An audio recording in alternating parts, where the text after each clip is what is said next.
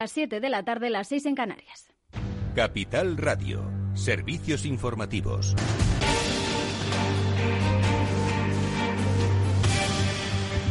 ¿Qué tal? Muy buenas tardes. El presidente del Gobierno, Pedro Sánchez, ha señalado que España va, va, directa a la recuperación de la economía y que el país ha pasado la resistencia frente al COVID y ya estamos en la etapa de recuperación. Tras mantener ese tradicional despacho con el rey Felipe VI en el Palacio de Maribén, en Palma de Mallorca, Sánchez ha valorado el escenario tan diferente de España hoy al de hace un año. Ha instado, eso sí, a no bajar la guardia frente al coronavirus. También ha hablado sobre los fondos europeos.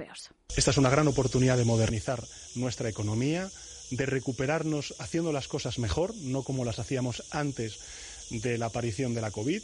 Y por tanto creo que lo que tenemos que hacer, o al menos eso es lo que hago yo desde el Gobierno de España, es que dejemos a un lado la crispación, la confrontación y sumemos entre todos, que es lo que yo creo que quiere la ciudadanía para poder superar esta pandemia y para poder aprovechar estos fondos y realmente modernizar nuestro, nuestro país y nuestra economía. Pues estamos también hoy pendientes del precio mayorista de la luz que alcanza un nuevo récord histórico, 106,27 euros por megavatio hora. Esto supone un 3,1% más de lo fijado para este lunes. Es eh, el segundo mayor de toda la serie histórica del país, con una diferencia de 30 céntimos con respecto al máximo alcanzado el pasado 21 de julio. Y esto a pesar de la rebaja del IVA en esta factura del 21 al 10% y de la suspensión temporal del impuesto que grava la generación eléctrica. Mientras el Gobierno decidido prorrogar este martes el llamado escudo social, ese conjunto de medidas entre las que se incluyen la suspensión de los desahucios y de los pagos de alquileres de vivienda, así como la prohibición precisamente de cortar esos suministros básicos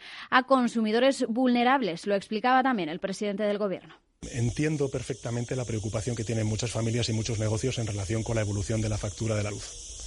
Hoy, precisamente, en el Consejo de Ministros hemos acordado prorrogar lo que se ha llamado el escudo social, bueno, esta red social de protección extraordinaria que creamos eh, como consecuencia de la pandemia, para la emergencia social y económica derivada de esa emergencia sanitaria, donde algunas de las cuestiones que se prorrogan tienen que ver con el acceso a eh, los bonos eléctricos por parte de aquellas personas y familias más vulnerables pues prórroga, como decimos, de ese escudo social. Y por el lado empresarial, el Gobierno ha anunciado además hoy, tras ese Consejo de Ministros, que da el visto bueno, pero con condiciones, a la OPA parcial presentada el 23 de enero por IFM sobre Naturgy para hacerse con el 22,7% del capital de la energética. Amplía esta información Guillermo Calvo. Así es, Lucía. Finalmente, el Gobierno aprueba con requisitos la OPA presentada por el Fondo de Pensiones IFM sobre Naturgy esto es lo que ha opinado la vicepresidenta tercera y ministra de Transición Ecológica, Teresa Rivera, tras el Consejo de Ministros. Esta operación es probablemente una señal de confianza de los inversores exteriores en la economía española, española, y en la sólida ambición de nuestro marco para facilitar la transición energética. Pero el Gobierno es plenamente consciente de que esto debe hacerse. Las condiciones que tiene que cumplir la empresa australiana son el apoyo a una política de dividendo responsable, la prohibición de votar en contra de la exclusión en el mercado de la energética en tres años, deberá mantener el domicilio social de Naturgy en España y respecto a los trabajadores de la compañía española se deberá mantener a gran parte de ellos. Y además hoy, gracias Guillermo, hemos conocido que España registra en julio una caída histórica del paro con casi 200.000 desempleados menos. Eh, desde el Gobierno, el secretario de Estado de Empleo, Joaquín Pérez Rey, y el de Seguridad Social, Israel Arroyo, ponían de relieve que los datos de los últimos meses muestran que el país está en una profunda senda de recuperación del empleo. Desde el Gobierno insisten en que son cifras históricas que demuestran que el país está ya también en esa senda de recuperación pero por ejemplo desde ATA, Lorenzo Amor ha pedido prudencia ante esas eh, cifras desde UGT, por cierto, que han instado al Ejecutivo a aprobar ya una ley de vivienda para abordar los problemas en esta materia. Según el sindicato, ampliar el escudo social es una cuestión de justicia, pero es algo que es insuficiente, por eso piden al Gobierno que aprueben esta ley de vivienda. Pues hasta aquí este boletín informativo. La información regresa a Capital Radio mañana a las 8 de la mañana siguen informados en capitalradio.es.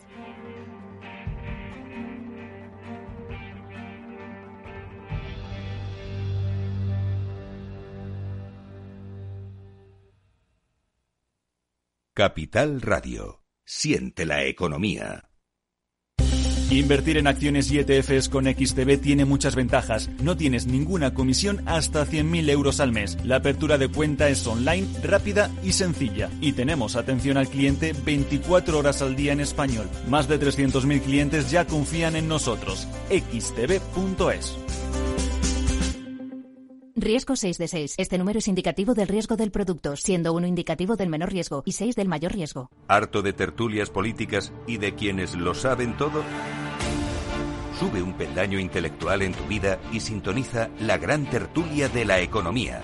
Un debate pragmático y sin afinidades que revela las grandes transformaciones de nuestros días, con figuras de gran talla económica como Pedro Esbarz, Ramón Tamames, Francisco Navarro, César Arranz, Hermenegildo Altozano, Isabel Aguilera, Manuel Moreu, Juan José Rubio y Fernando Zunzunegui, entre otros. La gran tertulia de la economía, cada mañana a las 8 y 20 en Capital, La Bolsa y la Vida, con Luis Vicente Muñoz.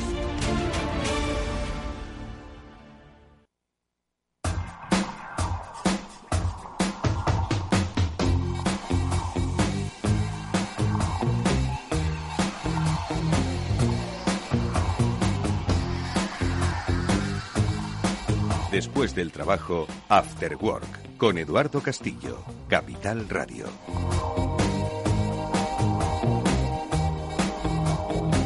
Buenas tardes y bienvenidos al After Work de Capital Radio, que ya comienza con todos vosotros y que hoy, bueno, pues nos va a permitir hablar, como siempre, un poco de economía, de análisis económico, porque hay muchas cosas en el horizonte que no acaban de, de aclarar o de clarificar un poco pues ese escenario de recuperación, entre otras, bueno, pues la evolución de los, lo que algunos llaman quinta ola, derivada, bueno, pues de esa rapidez con la que la variante Delta se está, se está propagando, ¿no? Es cierto que con un impacto debido a la vacunación quizás menor en lo que es la presión hospitalaria, pero bueno, ya los expertos destacan que, ojo, que, igual hay que volver a tomar medidas pues un poco similares a las que tomábamos hace, hace apenas dos meses. Yo saludo ya directamente a nuestros amigos invitados, a Sim Ortega y Félix López, con los que hablaremos en esta primera parte del programa, eh, para luego, por cierto, hablaros de las ayudas que dan eh, desde la Cámara de España a las pymes, especialmente vinculadas al turismo. Hablaremos con el director de competitividad de la Cámara, con Julián López Arenas, para que nos dé un par de pistas sobre cómo poder acceder a esas, a esas ayudas que siempre van a venir bien en estos tiempos. Félix López, buenas tardes, ¿cómo estás, amigo? muy buenas tardes, Eduardo. Bueno, pues eh, madre mía, yo la verdad es que estoy deseando terminar de hablar, como mucha gente, obviamente, del tema de la pandemia, o por lo menos, bueno, mm, eh, como tú bien has explicado en, muchos, en muchas ocasiones, pues vamos a tener que vivir con ella, ¿no? Pero no va, a, marcar todavía nuestras vidas. Bueno, pues la sigue marcando, la sigue marcando con ese aumento de, de los contagios y los casos. A ver un poco por dónde va esto, ¿no? Feliz, que otra vez vuelve a impactar la salud, por supuesto, lo primero de todo, pero nuevamente la economía, que parecía que quería salir, pero los sectores así claves, ¿no? Que tenían que ahora mostrar un poquito su fortaleza recuperación, pues vuelven a estar tocados como es el turismo. Sí, como en España el turismo es una parte tan importante de, digamos, el redondeo de la economía nacional, pues todo lo que le afecte pues nos sigue dejando en situación triste, ¿no? Y bueno, eso parece que es así. Se veía ya claramente que, estábamos en una quinta ola. He estado contando esto de las olas, si era la quinta o no, ¿no? Y efectivamente, en España es la quinta, hasta la semana pasada podíamos decir que éramos el único país con cinco olas. Tenemos campeones mundiales de, del oleaje. Pero, ah, que el, resto tienen menos olas o qué? Sí, ha funcionado con menos olas. Pero los holandeses ya creo que nos han empatado a olas. Mm. ¿No? Es decir, en otros países pues igual han tenido marejadas, no más largas. Nosotros hemos ido de ola en ola. Mm. ¿No? A la hora de. Pero sí, estamos en la quinta ola ya comentamos la, la semana pasada de que los contagios iban a crecer exponencialmente, como así está ocurriendo. Incluso nos quedamos cortos en lo que estimaba yo que iban a ser pues una media de, de, siete días. Y sí, afecta mucho al turismo. Aparentemente las vacunas funcionan aparte de que se contagia más bien la gente joven, no parece que eso esté agravando mucho la situación sanitaria, salvo pues el efecto a largo plazo que puede tener esta infección que tampoco se sabe, ¿no? Y que a mucha gente pues le ha ido preocupando. Y bueno, por el mundo, pues países, sobre todo en el sudeste asiático, que también ya están cansados de control, etcétera, el mismo Tailandia, ¿no? que era un país que pues ahora está abriendo la mano otra vez al turismo, que para ellos también es fundamental, como para España, pero justo cuando tienen el mayor índice de casos, yo creo que nunca, ¿no?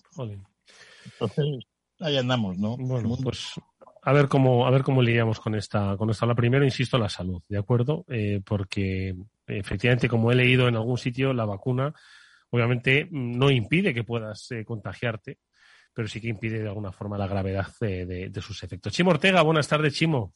Hola, Eduardo Castillo, buenas tardes. Bueno, tampoco entiendo que añadir mucho más a lo que comentaba Félix ¿no? sobre esta quinta ola. Lo único que me preocupa que es que era una quinta ola en la que se parecía que los hospitales y sobre todo las UCIs no se iban a llenar como en otras ocasiones y sin embargo es verdad que en la mayoría de las provincias no está pasando todavía, aunque la incidencia acumulada está por casi más de los 450 casos, pero en Cataluña, por ejemplo, que ya están más de mil casos eh, de incidencia acumulada a los 14 días, pues las UCI ya, ya empiezan a tener de nuevo una situación no extremadamente grave, pero sí delicada, como no esperábamos no tener, porque esos pacientes jóvenes en teoría se contagiaban menos, pero bueno, parece que esta variante india también no les afecta en la misma medida, pero les afecta también de forma grave y en Cataluña las UCI ya están empezando a notar,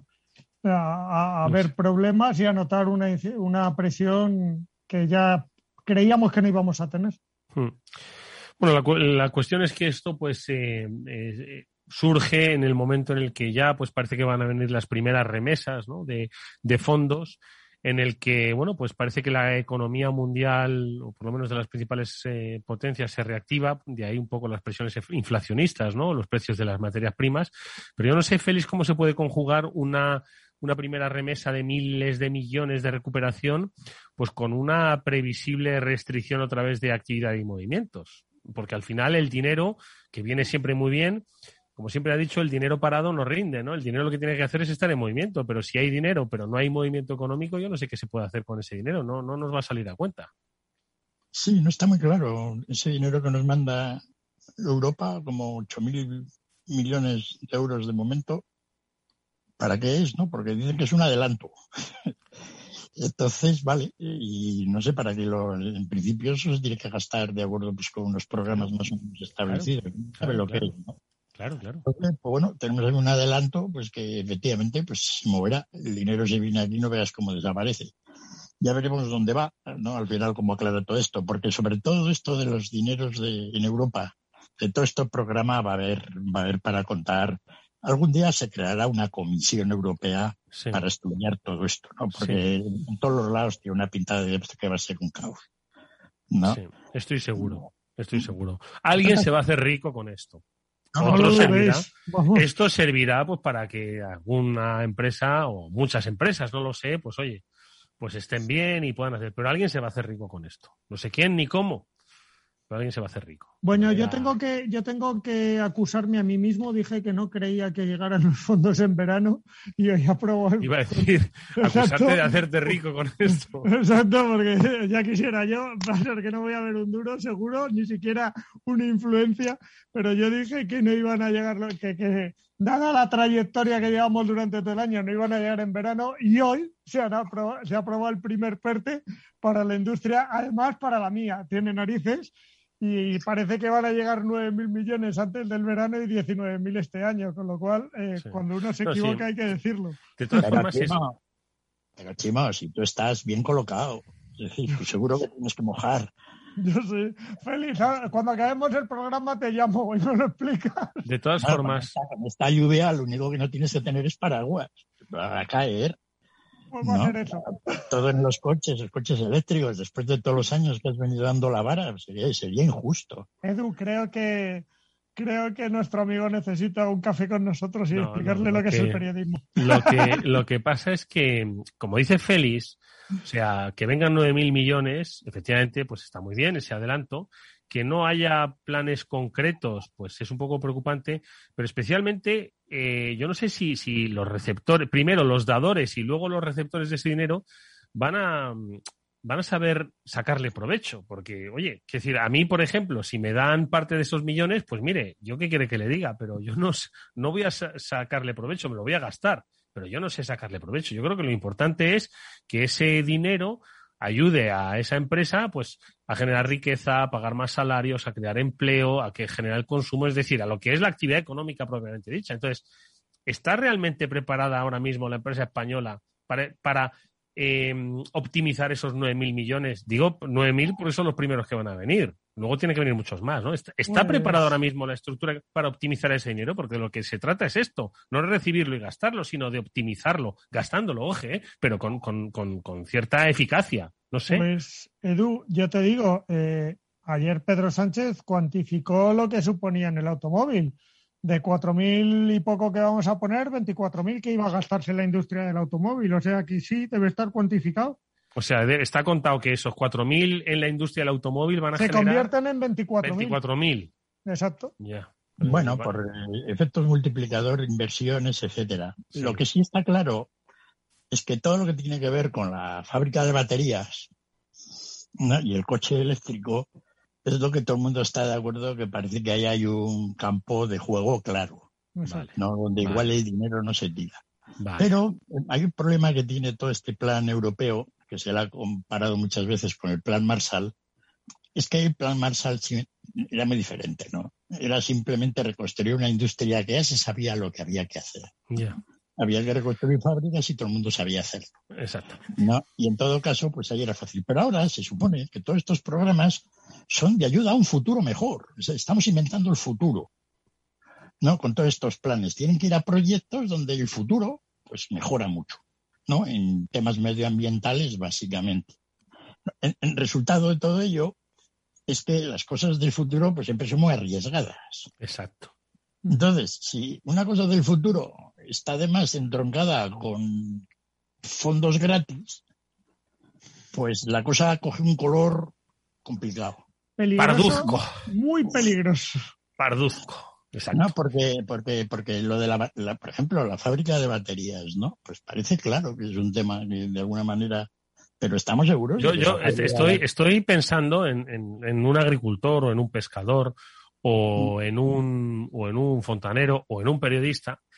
Si la fábrica de baterías, ¿cómo le va a repercutir? Ojo, eh, que no digo que no, pero estoy Perdonar, todavía. no, no, perdonar. Hemos Pero- anunciado pero- una unas maravillosas plantas de baterías y es que me tocáis un tema Ah, plantas, claro, eso tiene que ver, claro. Son tres, ¿no? Y crecen, son tres claro. de momento, y, y ninguna en Cáceres, que es donde está la mina, se supone, y hemos anunciado eh, con el presidente de Extremadura en la reunión de ayer, en la puesta en escena, porque realmente se aprobó hoy en la puesta en escena allí como invitado, que el gobierno y la Junta de Extremadura quieren hacer una mina para extraer litio y otra para extraer voltán, coltán, que me diga, pero resulta que es que está a un kilómetro de Cáceres y la ciudad de Cáceres no quiere. Entonces, yo creo que es que vamos anunciando las cosas antes de tenerlas. No, de, eso, de, eso, de eso se trata la política. No va a anunciarlas cuando ya se tienen, sino va a vender lo que no se tiene. También tienes razón. Perdona, Eduardo Castillo. No quería yo ofender a los oyentes. Feliz. No, sí, no, tiene un poco. No, yo estaba hablando de la fábrica esa, la que parece más seria, ¿no? Ah, O sea, Las Barcelona. baterías. Sí, en Barcelona, allí, pues alrededor de, de, de- de la SEA y el grupo Volkswagen, ¿no? Eso sí tiene pinta de que si el gobierno echa para adelante, pues eso funcione, ¿no? En cualquier caso, pues todo eso va a depender de- de- del futuro de, de- las baterías y de si esa fábrica tiene la tecnología adecuada, ¿no? Porque nos podemos encontrar con sorpresas. Pero bueno, ese se ve claro, ¿no? El resto de los proyectos, de momento, pues, pues bueno, pues son todos más oscuros, ¿no? No se ve todavía una... Y los proyectos de que tendrían que tener un efecto grande, pues para las empresas pequeñas, ¿no? Pues oye, proyectos de uno, dos, tres millones de euros, pues no sé cómo van a encajar en todo esto, ¿no? A la hora de... Sí. Así que, que bueno, al fondo, una de las cosas que está ocurriendo es que esto ya, pues, digamos, extendido en cinco años, que parece ser un poco que es la idea, pues resulta de que ya no es tanto dinero, ¿no? Es decir, son 80 mil millones de dinero gratis, pues a cinco años tocan a 16 mil millones. Muchas de ellas inversiones que realmente sustituirían inversión privada. Yo calculo la mitad. Así que el efecto económico de todo esto, aparte de lo que quede luego con la parte de, los préstamos, de si realmente se utilizan o no, pues va a ser bastante más pequeña de lo que parece. Pero bueno, oye, si realmente pues, hacen algunas cosas interesantes, pues puede ser que, no salga del todo mal. Hombre, yo estoy seguro de que va a haber empresas. Esto es como cuando viene el abuelo ah, y tiene muchos nietos. Bueno, pues todos esos nietos pues, y el abuelo, imaginaos que tiene perras. Bueno, pues esos nietos están esperando que bien, que viene el abuelo y siempre le reparte, ¿no? Un billete a cada uno.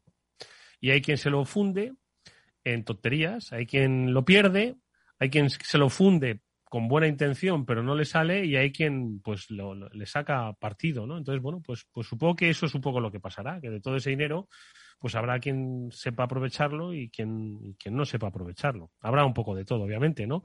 Ese aprovechamiento hacia dónde va Sí, la transición, la diversidad, la igualdad, sobre todo la digitalización, me refiero, que eso es al final algo em, eh, que, de, alguna forma sienta las bases de trabajo, porque al final la transición ecológica, la diversidad y la igualdad son aspectos de cultura de empresa que no me cabe la menor duda de que impactan ¿eh? en el beneficio, si no, no estarían en las cosas de negocio hablando de ello. Pero al final, lo que es la herramienta de, economía es, pues, hoy se llama digitalización. ¿no? Entonces, bueno, pues entiendo que pues habrá empresas que se digitalicen más todavía, porque, quiero decir, me cuesta creer que, que, ya una empresa que le vaya a sacar provecho a esas ayudas no esté digitalizada, ¿entiendes? Porque que me vas a decir que se va a digitalizar una, una empresa de pueblo que necesita ayuda, pues igual le necesita otra cosa.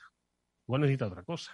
No, sé no te preocupes, Eduardo, que pasaremos de la... Claro que están digitalizadas. Estamos hablando ya de la industria 3.0, 4.0, pues llegaremos a la industria 8.0. Es decir, esto, eh, el problema, yo creo que todas estas ayudas y, en digitalización especialmente, y hoy entrevistaba al presidente de METIC, es que, es que lleguen a donde tienen que llegar. Es decir, que los procesos no sean digitales hasta cierto punto y que luego llegues a lo que en la industria, por ejemplo, de automoción, de componentes, se llama Tier 1, Tier 2 y Tier 3, que cada vez son más pequeñitos y son empresas proveedoras, igual que las grandes, ¿vale? Y, que llegues al Tier 3 y, y, allí no exista la digitalización. Porque claro, eso romperá, y con las nuevas normas más, romperá la cadena de valor y tendremos un problema. No sé. No sé. En fin, no me encaja muy bien. O sea, está claro que todo lo que tiene que ver con la parte de sostenibilidad en lo que es las energías renovables y todo lo que tiene que ver con el coche eléctrico, no estaciones de suministro para que los coches anden, toda esta historia va a ser, yo creo, la parte del león, ¿no? Porque de alguna manera es un poco lo de lo de la digitalización sí que es un poco más confuso en el sentido de que es muy vago en general, ¿no?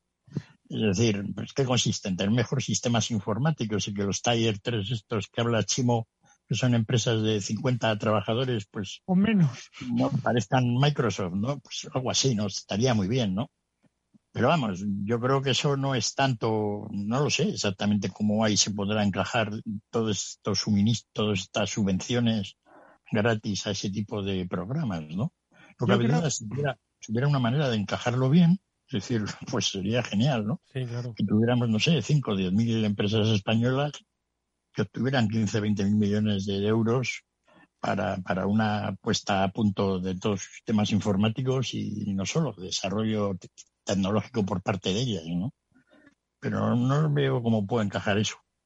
Tal como ha sido el pasado, ¿no? Es decir, tampoco nos vamos a inventar ahora el, sistema tecnológico. sí, sí, sí, eso sí, sí. No sé. Hombre, ¿sabes qué pasa? Que yo creo que es la primera vez que nos enfrentamos a, un, a una macro subvención sin hablar de abrir zanjas, ¿vale? El plan, el plan E, del que ya hemos hablado aquí, ¿os acordáis? Bueno, pues ese estaba muy claro. Fachadas, zanjas, campos de fútbol. Campos de fútbol, todo. Me parece muy bien. Era entonces lo que estamos hablando de 2008, por ahí, ¿no? 2000, sí, ¿no? Más o menos. Más o menos, ¿no?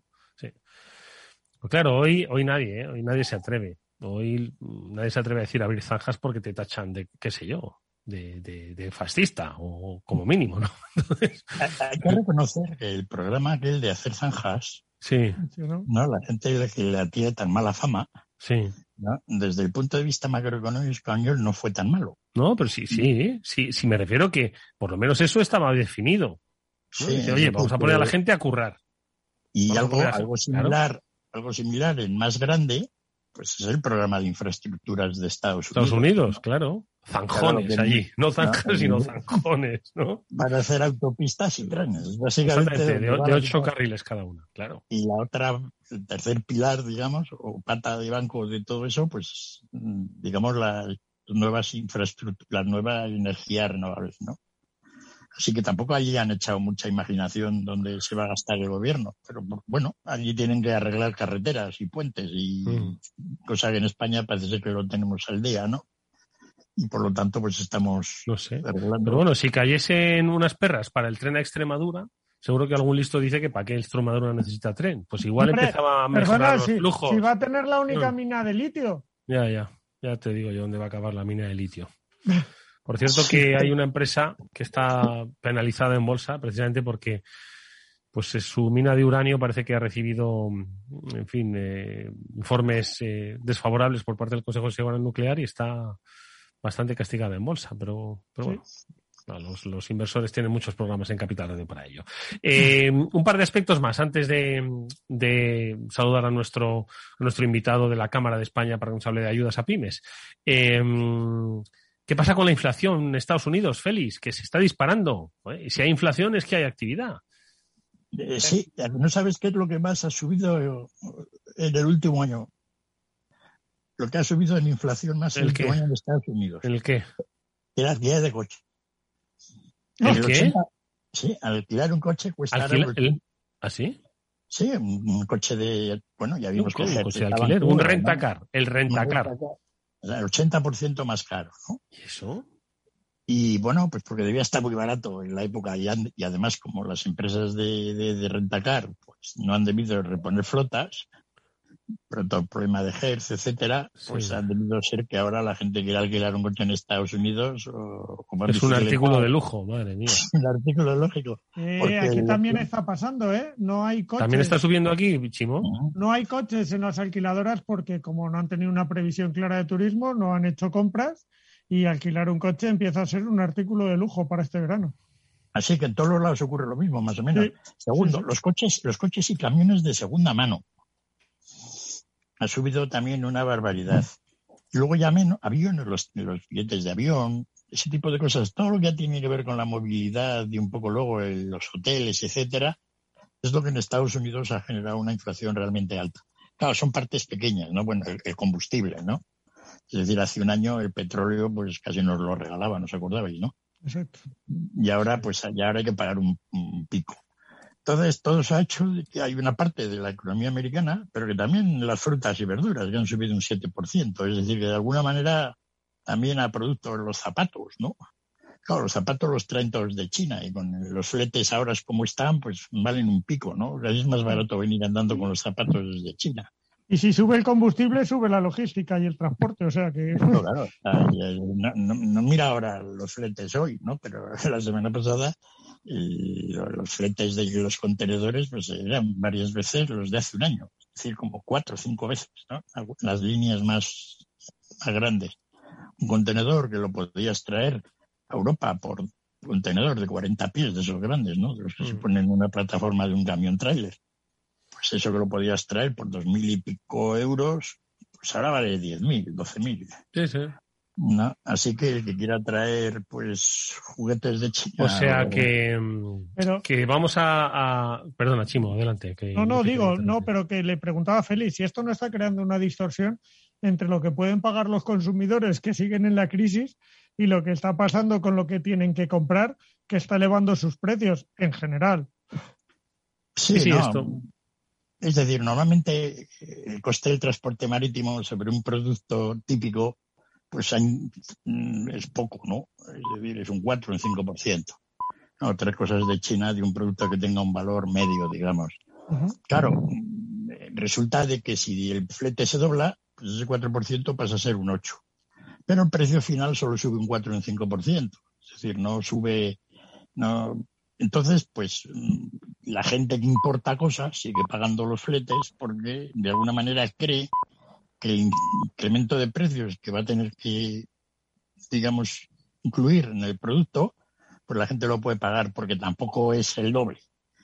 Pero efectivamente, en todos los países del mundo, y el precio de los zapatos de Estados Unidos que he visto yo hoy, pues seguro que va por ahí. Es decir, la que está claro es que mm. la, la, pandemia, como bien has apuntado, pues ha trastocado los planes eh, de estocaje, de inversión, de adquisición de bienes, eh, que al final, bueno, pues están ahora mismo en esta salida, pues impactando eh, al alza los precios y pues algunos servicios pues estamos viendo, obviamente, ¿no? Tienen que recuperar. Así está, así está el pan, ¿no? Que cualquiera, cualquiera compra dos barras. En fin, amigos, que mm, gracias Chimo Ortega y Félix López por haber estado en esta primera parte del, del After Work. Nosotros enseguida vamos a saludar a nuestros siguientes invitados. Ahora vamos a conocer las iniciativas de la Cámara de España para ayudar a las pymes, especialmente vinculadas al turismo. Y luego, por cierto, ya que hablábamos antes de digitalización, os eh, vamos a contar la experiencia de digitalización de los mercados de abastos que existen, ojo, que no todo el mundo compra en Amazon, que todavía se, ya se va a la plaza.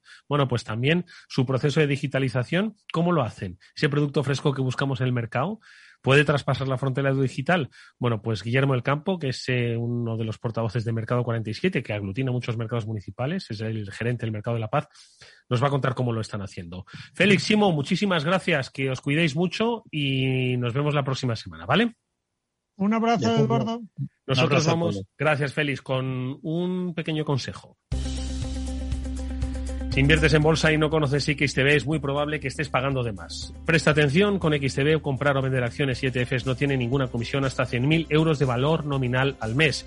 ¿Vas a seguir pagando comisiones en tus operaciones? Recuerda que XTB no te cobra comisiones en la compra y venta de acciones al contado y ETFs. Tienes que entrar en xtb.es, abrir una cuenta online con atención al cliente en castellano y disponible las 24 horas del día. Ya son más de 300.000 clientes los que confían en xtb.es. Riesgo 6 de 6, este número es indicativo del riesgo del producto, siendo uno indicativo del menor riesgo y 6 del mayor riesgo. After Work con Eduardo Castillo.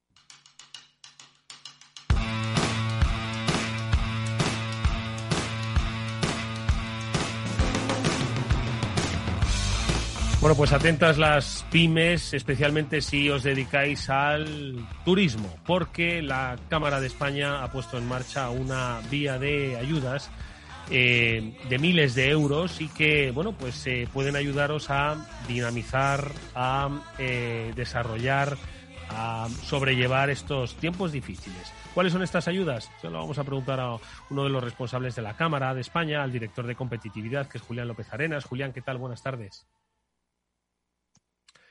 Hola Julián, quizás el micro esté silenciado, te escuchamos ahora.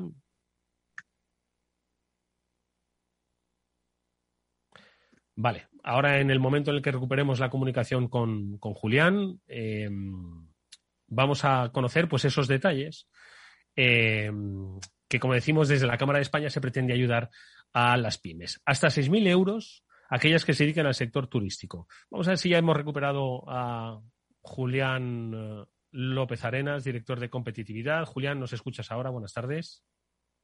¿No? Vemos. Eh, sí, ahora, sí, ahora, ¿qué tal, Eduardo? Ahora, las, buenas tardes, cosas del directo. Que teníamos buenas tardes. esas cosas del directo y los micrófonos silenciados, estas plataformas que nos ayudan, a veces nos ponen zancadillas. Oye, Julián, desde Cámara de España, vamos al grano. ¿Qué habéis eh, lanzado para las pymes del sector turístico? Bueno, pues eh, para las pymes hemos sacado un, programa que le llamamos de competitividad turística. Está cofinanciado por el, Fondo Europeo de Desarrollo Regional, por los famosos fondos FEDER. Ojo, no, no son los fondos Next Generation que tanto se escucha y que habla, que, se han aprobado 9.000 millones ahora, ¿no? Sigue habiendo fondos sí, Claro, sí.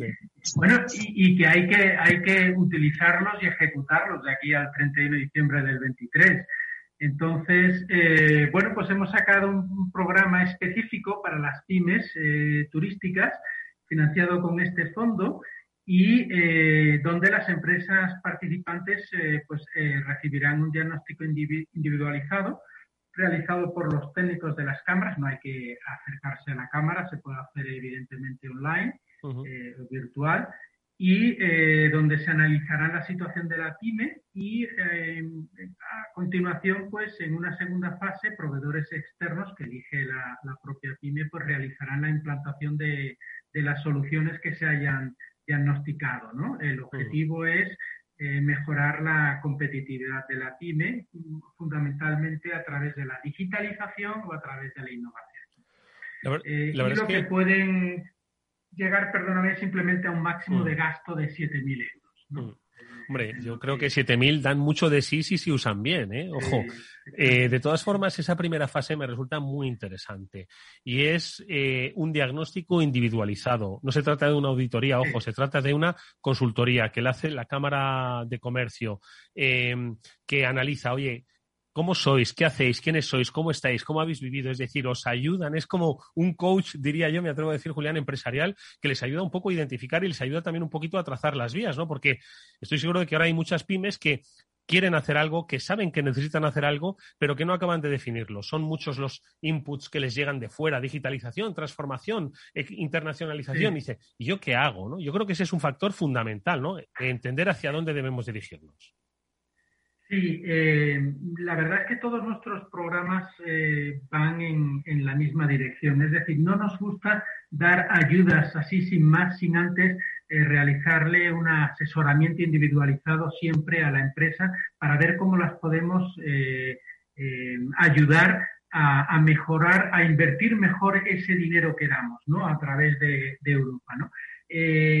todas necesitan, muchas empresas necesitan muchas áreas de mejora pero siempre hay alguna que destaca eh, para mejorar su competitividad. Y el objetivo es que la empresa sea competitiva, sobre todo ahora. Es decir, eh, la pandemia va a pasar, el sector turístico ha sido muy golpeado, como el comercio, eh, pero evidentemente van a sobrevivir aquellas empresas que sean, aquellas pymes que sean más competitivas, más eficientes en sus procesos. ¿no? Mm. Entonces, bueno, pues ayudamos a a, identificar qué áreas de la empresa, desde el área de gestión, desde de, marketing, etcétera, eh, qué áreas podrían mejorar esa competitividad y damos una ayuda para que puedan invertir eh, en, esas soluciones, ¿no? Mm. Y además realizadas por, proveedores externos, ¿no? Si hablamos de digitalización o pues eh, por proveedores de, de digitalización o problemas de marketing o de marketing digital, etcétera. Depende del tipo de,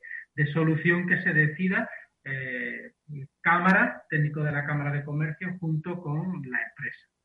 Yo creo que es una oportunidad muy buena, vuelvo a repetir, para las empresas, no solo por la ayuda, ojo, sino sobre todo para, para entender un poco pues todos esos aspectos eh, vinculados al mundo de la digitalización y la transformación tecnológica, pues cómo pueden impactarte dependiendo del negocio que tienes. ¿no? Antes nos lo decía Julián, marketing, pero también em, em, el desarrollo de aplicaciones móviles. Igual no necesitáis, ¿eh? igual lo que no necesitáis es soluciones de Internet of Things, o igual lo que necesitáis es eh, desarrollar nuevos productos o servicios, o incluso eh, un seguimiento del consumidor en vuestra área, ¿no? Es decir, que hay un abanico de posibilidades que yo creo que pues muchas empresas se pueden beneficiar. Empresas, decimos, Julián, vinculadas al sector turístico, que entiendo que pueden ir desde hoteles, restaurantes y bueno y, varias decenas de, tipologías, ¿no? Agencias de viaje, restauración, eh, cualquier empresa vinculada al sector eh, turístico, por supuesto. Eh, yo creo, sinceramente, hay, hay, mucha, hay mucho bombardeo sobre la necesidad de, digitalizarse. es verdad que los fondos Next Generation van a venir para, para este objetivo, y creo realmente que la empresa, la pyme, es consciente de los beneficios y las mejoras que le aporta, ¿no? La incorporación de tecnología en, sus procesos de negocio, ¿no? Pero, pero la realidad es que, a pesar de que un gran número de empresas está concienciada, eh, la verdad no invierten, porque para, para digitalizarse hay que invertir. Eh, y ahora mismo con la situación de crisis que estamos viviendo, las empresas y sobre todo las pequeñas y medianas y las micropymes están, están realmente pensando en, la gestión diaria, ¿no? Sin, mm. pensar en el beneficio que, como he dicho antes, de ser más competitivo le va a aportar a medio plazo. Claro, están mirando pasado mañana, claro. Mm. Sí, sí, nosotros somos conscientes de eso y, es una realidad, pero hay que intentar, eh, hay que intentar hacer ver a las empresas que, la pandemia va a pasar, que, se están poniendo medidas, que la vacunación, el 70% estaremos vacunados eh, mediados de agosto, según los planes del gobierno. Mm. Esto ya eh, quizá no, no, teníamos muy pensado la quinta ola, desgraciadamente, esta mm. que, que nos ha venido encima y, las decisiones de países como Francia o, Alemania no, no, las hemos visto venir, el sector turístico no se ha visto venir, pero, pero bueno, la realidad también es que la, el, tema hospitalario, hospitalario pues no está sufriendo, o sea, los contagios sí es verdad, pero eh, eh, los hospitales no están notando esta, esta, esta, ola de contagios, con lo cual es verdad que, que, que vamos hacia una salida y, la empresa española tiene que ser competitiva. No tiene que ser porque si no, sí que es que no va a tener una segunda oportunidad. Los,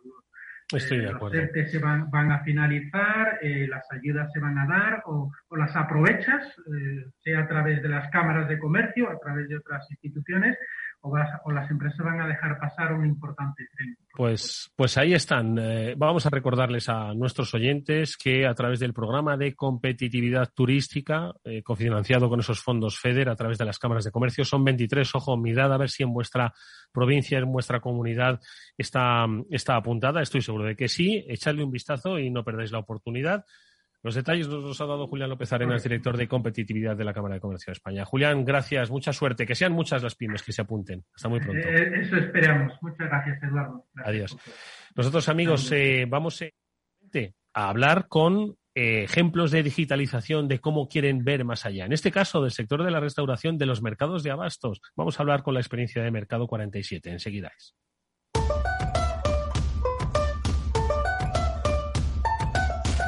After Work con Eduardo Castillo.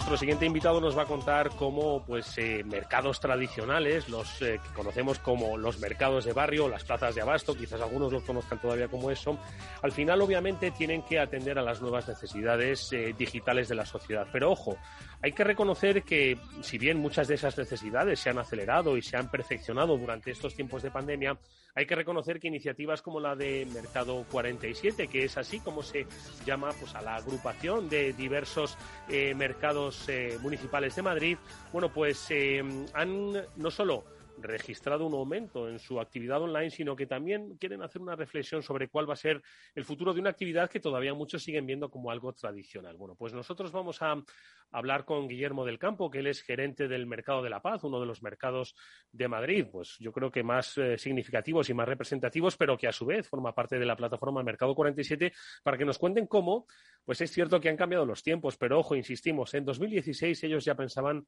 en el mundo online. Los tiempos de, de pandemia seguro que han cambiado y acelerado esa perspectiva. ¿Cómo lo han hecho? Se lo preguntamos a Guillermo. ¿Qué tal? Muy buenas tardes. Bienvenido, Guillermo. Hola, muy buenas tardes. ¿Cómo estáis? Me alegro de estar con vosotros. Oye, igualmente, porque insisto, muchas veces eh, muchas personas quizás piensen que ahora pues nos hemos puesto todas las pilas, ¿no? Con el tema de la mm. pandemia, con el tema online y con el tema de la compra, ¿no? Eh, a distancia, muchos comercios tradicionales. Sin embargo, hay que reconocer que en el año 2016 estamos hablando de la plataforma eh, Mercado 47, donde empezó ya pues un poco a pensar también en cómo sobrevivir a un tiempo de e-commerce, eh, sobrevivir a un tiempo de delivery y cómo el negocio tradicional que se encuentra en los mercados municipales pues podía adaptarse y sobre todo reivindicarse, ¿no, Guillermo? Así fue, tal y como tú lo estás contando. Vamos a ver, eh, mi mercado tiene una experiencia ya un poco dilatada porque empezamos con la digitalización por octubre del 16, eh, vendiendo a través de Amazon, de Prime Now, pero el proyecto de la plataforma de Mercado 47 es verdad que empezó a gestarse allá por el año 16, incluso un pelín antes, diría yo, ¿eh? porque ya la, hoy directora general de comercio eh, ya lo tenía en la cabeza. Pero bueno, eh, la idea eh, fue creciendo, fue creciendo hasta que, bueno, al presidente de la Federación de Mercados y a mí, la directora general, nos presentó a los que han sido los, los, creadores de, esta plataforma, que es una empresa del País Vasco que se llama Armeneus, el Menor World, y que nos propuso, eh, pues eso, algo tan sencillo y tan complejo como es digitalizar eh, los mercados tradicionales de abasto, los mercados de toda la vida. Y bueno, eh, te he de decir que fue un proceso maravillosamente complicado, en donde nuestro principal obstáculo fue, fíjate, intentar cambiar la, mentalidad del comerciante, ¿vale? Mm. Que es donde está verdaderamente el problema, ¿no? El comerciante nuestro, como te puedes imaginar, es un comerciante tradicional, aunque bueno, los cánones ya están cambiando, ¿eh? que está acostumbrado a la venta física, básicamente, aunque cuidado, y esto también lo quiero resaltar, nuestros comerciantes llevan toda la vida vendiendo por teléfono. ¿eh? Eh, tú seguramente en casa lo habrás visto, o yo la mía, nuestros padres, nuestros más, incluso nosotros mismos, llamabas por teléfono y el comerciante te tenía el, pedido preparado. o sea que, ¿eh? incluso mm, los mercados llevan, llevan, llevamos haciendo el tema del servicio a domicilio hace muchísimos años. que, el delivery no es una cosa de ahora. Nosotros, que siempre decimos que somos un comercio muy moderno, esto lo, lo llevamos haciendo hace tiempo. Pero sí que es verdad que desde el punto de vista de digitalización, eh, todo este proceso suponía eh, un verdadero reto. Y bueno, y en eso nos metimos eh, con la Confederación de Mercados de Madrid, que se llama COCAM, con, la, con el Ayuntamiento de Madrid, y, bueno, y con algunos gerentes, pues que teníamos ganas de hacer cosas. Mm.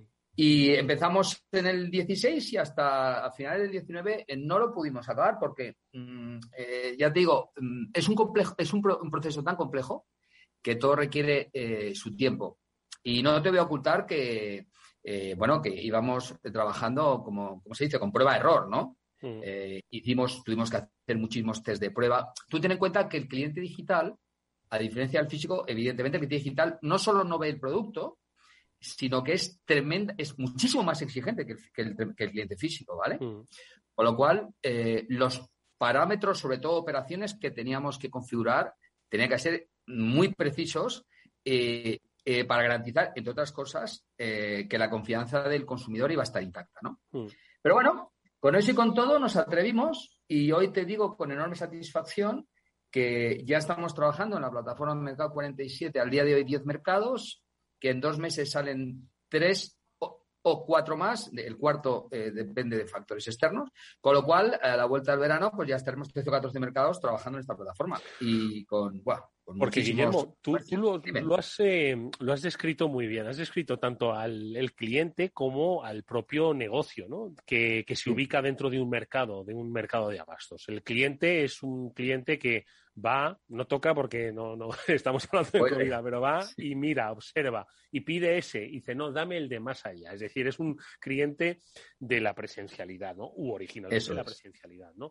y las particularidades del mercado de abasto es que tienen un producto fresco, por eso seguimos yendo, ¿no? Entonces, claro, combinar esto, hacerlo digital, supongo que es ahí donde ha estado el gran reto. Entonces, ¿en qué línea habéis estado trabajando pues para que al final la experiencia de comprar en mercado que uno tiene o que tenemos eh, no es sustituida, simplemente es una alternativa más. Eh, ¿Cómo habéis hecho o en qué línea se está trabajando, pues eso, para lograr que el cliente siga teniendo la misma confianza y fidelidad y que el comerciante pueda seguir vendiendo como si le estuviese vendiendo al que viene a primera hora de la mañana? ¿Cómo habéis hecho? Pues, pues mira, eh, ahí está, ahí está la raíz de, todo el problema, de toda la complejidad. Te cuento, los mercados municipales, evidentemente, como te puedes imaginar, seguimos apostando 100% por el comercio presencial. Mm. Eh, el comercio presencial forma parte de nuestras señas de identidad, no hace falta que te lo comente, ¿no? Mm. Pero eh, sí que es verdad que con el mundo digital se nos abrió eh, otro canal de venta y como creemos el concepto de omnicanalidad en el sentido de que el cliente tiene que estar en el centro de todo, ¿vale? Mm. Dijimos, hombre, si bien es verdad que, nosotros damos servicio al cliente físico, ¿por qué no darlo al cliente digital? ¿Qué es lo que pasa? Que el cliente digital, al ver el producto, eh, se tiene que fiar de nosotros. ¿Y nosotros qué es lo que tenemos que hacer? Darle seguridad. ¿Cómo lo hemos hecho? Pues desarrollando a través eh, de nuestros socios de Hermeneos World una página web, una plataforma, un marketplace, en donde encuentra una descripción del producto que te diría yo que es casi más perfecta que cuando realizas la compra física. Y te pongo un ejemplo, ¿no? Tú cuando vas a una pescaría lado, de casa, pues tú dices, mira, ponme ese gallo de ración y tal y cual. Cuando tú compras por internet y compras en nuestra plataforma, no solo sabes que quieres ese gallo porque tienes una fotografía preciosa, que no le hemos currado mucho, con un fondo precioso, no, sino que sabes que ese gallo ha sido, eh, bueno, sabes el nombre latín, el nombre castellano, sabes en qué zona FAO ha sido pescado, sabes cuál es la técnica de pesca, etcétera, etcétera, etcétera. Es decir, tienes muchos más datos que cuando haces la compra física, ¿vale? Mm. Evidentemente, ¿Esto se asemeja a la compra física? No, en absoluto. Es que no lo pretendemos. Lo que sí queremos es dar a la gente que no puede venir a comprar físicamente la posibilidad de que compre en nuestros mercados, ni más ni menos. Eso es lo único que queremos, ¿vale? Y esto es un reto, eh, incluso te he de decir que nos han propuesto hacer un proyecto con cámaras de vídeo y tal, en donde, pero claro, mis comerciantes no son actores, ¿sabes? Eh, mis comerciantes saben prescribir los productos, pero vamos, llegamos hasta un, hasta un punto. No sé hasta, hasta dónde vamos a evolucionar, eh, pero vamos, te doy mi palabra de honor que esta misma mañana hemos eh, seguido haciendo pruebas testando nuevos procesos. ¿eh? Porque nosotros vimos mucho eh, de lo que nos ponen los clientes, tanto en nuestra propia plataforma como en redes, y de las cosas que nos dicen tomamos nota. ¿eh? Y, créeme que, bueno, no, no, solemos fallar mucho, pero de vez en cuando sí. Y, bueno, seguimos trabajando con el tema de prueba, prueba-error. ¿eh? Cuidado, como Amazon, el Corte Inglés, Mercadona, todos. ¿eh? Es muy difícil. Pero bueno, ahí estamos. No, pero claro, vosotros tenéis el gran reto. Yo ahora mismo, por ejemplo, estoy ahora mismo navegando en eh, mercado47.com. Me he metido pues en, tu mercado, ¿vale? Eh, Guillermo, en el mercado de la paz, ¿vale? Entonces me he puesto, me he ido a lo complicado, ¿eh? Que es a lo más fresco que puede haber. Bueno, todo el, todo el producto es fresco, ¿no? Pero ¿qué identificamos con fresco? Pues el pescado. Y yo puedo aquí comprar de todo. Puedo comprar pesadilla, puedo comprar gamba roja, puedo comprar un gallo. Eh, la complejidad del proyecto Striva en que la complejidad y la maravilla del proyecto Striva, primero, que son los propios comerciantes los que gestionan la herramienta, que con eso conseguimos el primer objetivo fundamental del proyecto, que era que la digitalización se plasmara en la propia capacitación del comerciante. Es decir, que el comerciante fuera el que se transforma digitalmente. Cuidado, ¿eh? Esto, esto quiero que lo entiendas. O sea, aquí nosotros no jugamos con una tercera empresa. No, no. Es el propio comerciante el que maneja eh, digitalmente su, su, microsite, decimos, ¿vale? Y eso implica que el comerciante todos los días eh, publica eh, los, los, precios, porque sabes que el precio varía según se encuentra el precio en mercado, el tamaño, la oferta, si hay stock o no hay stock, un producto lo quita, otro lo pone, porque como también te puedes imaginar, hay productos de temporada, no siempre hay el mismo marisco, en fin, no siempre se pesca el mismo. Es, es, dinámico, es móvil, está vivo, es cambiante, claro esto es una locura. Es muy divertido, eh, pero al mismo tiempo extenuante, ¿no? Entonces, mis comerciantes, que gracias a Dios son extraordinarios, como el resto de los comerciantes de los mercados de. Mercado 47, eh, se afanan en intentar hacerlo bien y entonces por la mañana temprano eh, lo que hacen es actualizar todos estos datos, ¿vale? De forma que, que intentamos, generalmente lo conseguimos, pues que el cliente tenga una información diligente acerca de lo que está comprando.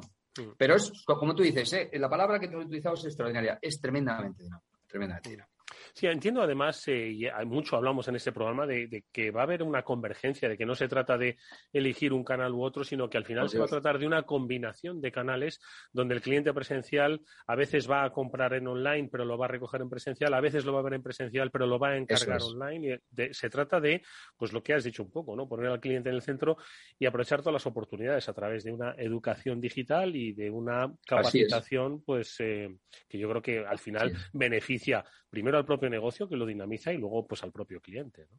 Así es. Tú, fíjate, el otro día estuve leyendo eh, un, artículo de un amigo mío que se llama Laureano Turienzo, que es uno de los máximos. Sí, hombre, de la Asociación de Retail. Sí, sí, conocemos es un, e, es un fenómeno y es uno de los tíos a los que yo más admiro, ¿no? Bueno, pues uno de los eh, artículos que escribe en su, en su página web eh, decía que ni, el algoritmo más perfecto de Amazon, el, creo que se llama el, A10, ¿no?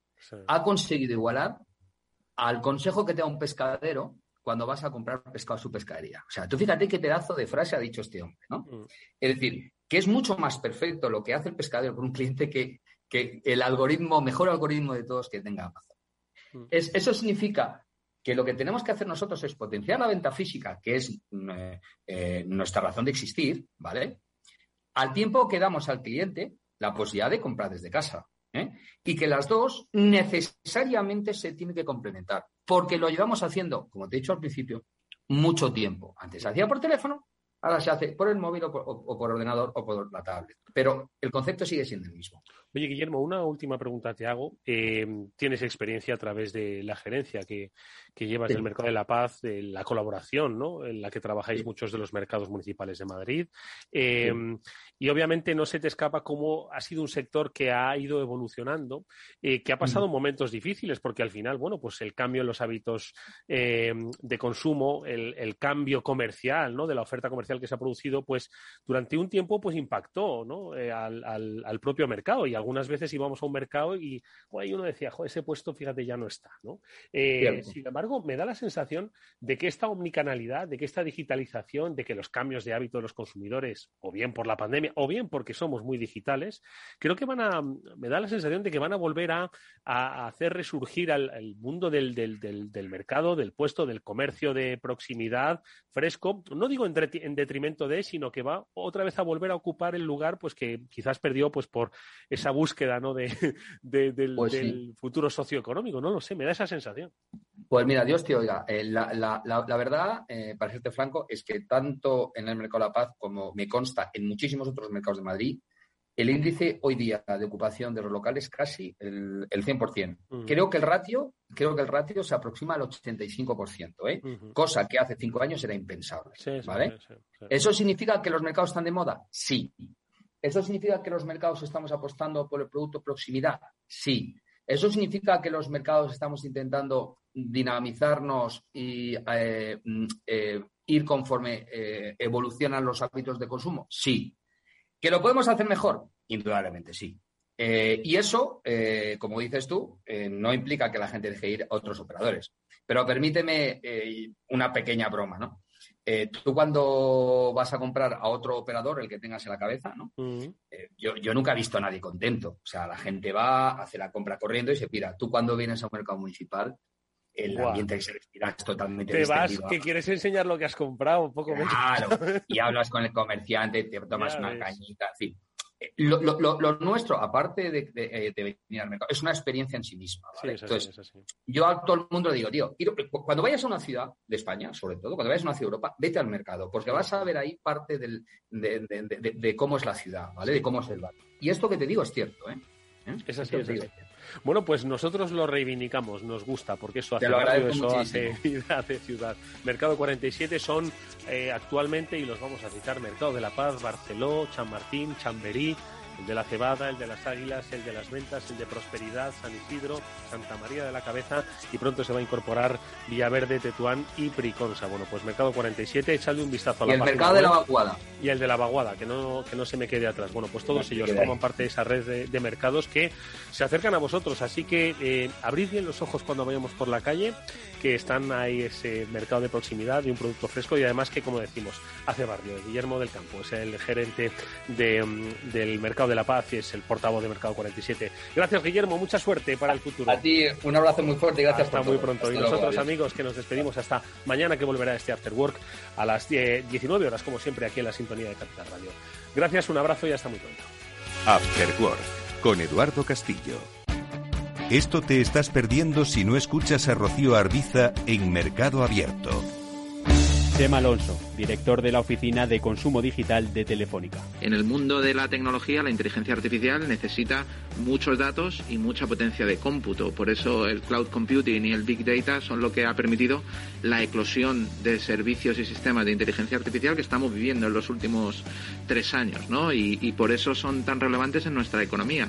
Hoy en día tenemos un montón de algoritmos de inteligencia artificial que han aprendido con muchos datos que están en nuestro entorno más cercano, en el teléfono móvil, en la televisión, en las recomendaciones en la web, en los anuncios, etcétera, y sin esa eclosión previa de las técnicas de big data y, los datos masivos y la potencia de cómputo del cloud computing, pues no hubiera sido posible llegar al mundo en el que estamos. Mercado Abierto con Rocío Arbiza. Escuchas Capital Radio, Madrid 105.7, la radio de los líderes. Gráficas Naciones. Más de 50 años de experiencia en el sector de las artes gráficas. Apostamos por la última tecnología tanto en impresión offset como en digital y gran formato. Realizamos todo tipo de impresión. Tarjetas de visita, folletos, libros, vinilos, decoración y montaje de stands. Más información en el 91 629 2145 o en gráficasnaciones.es. Si eres empresario, emprendedor, dueño de un negocio o quieres serlo y buscas un programa donde hablen tu idioma, escucha Negocios de Carne y Hueso 360, de lunes a viernes a las 3 y media de la tarde en Capital Radio, el programa para empresarios y emprendedores hecho por empresarios y emprendedores de éxito, con Mariló Sánchez Fuentes. Capital Radio.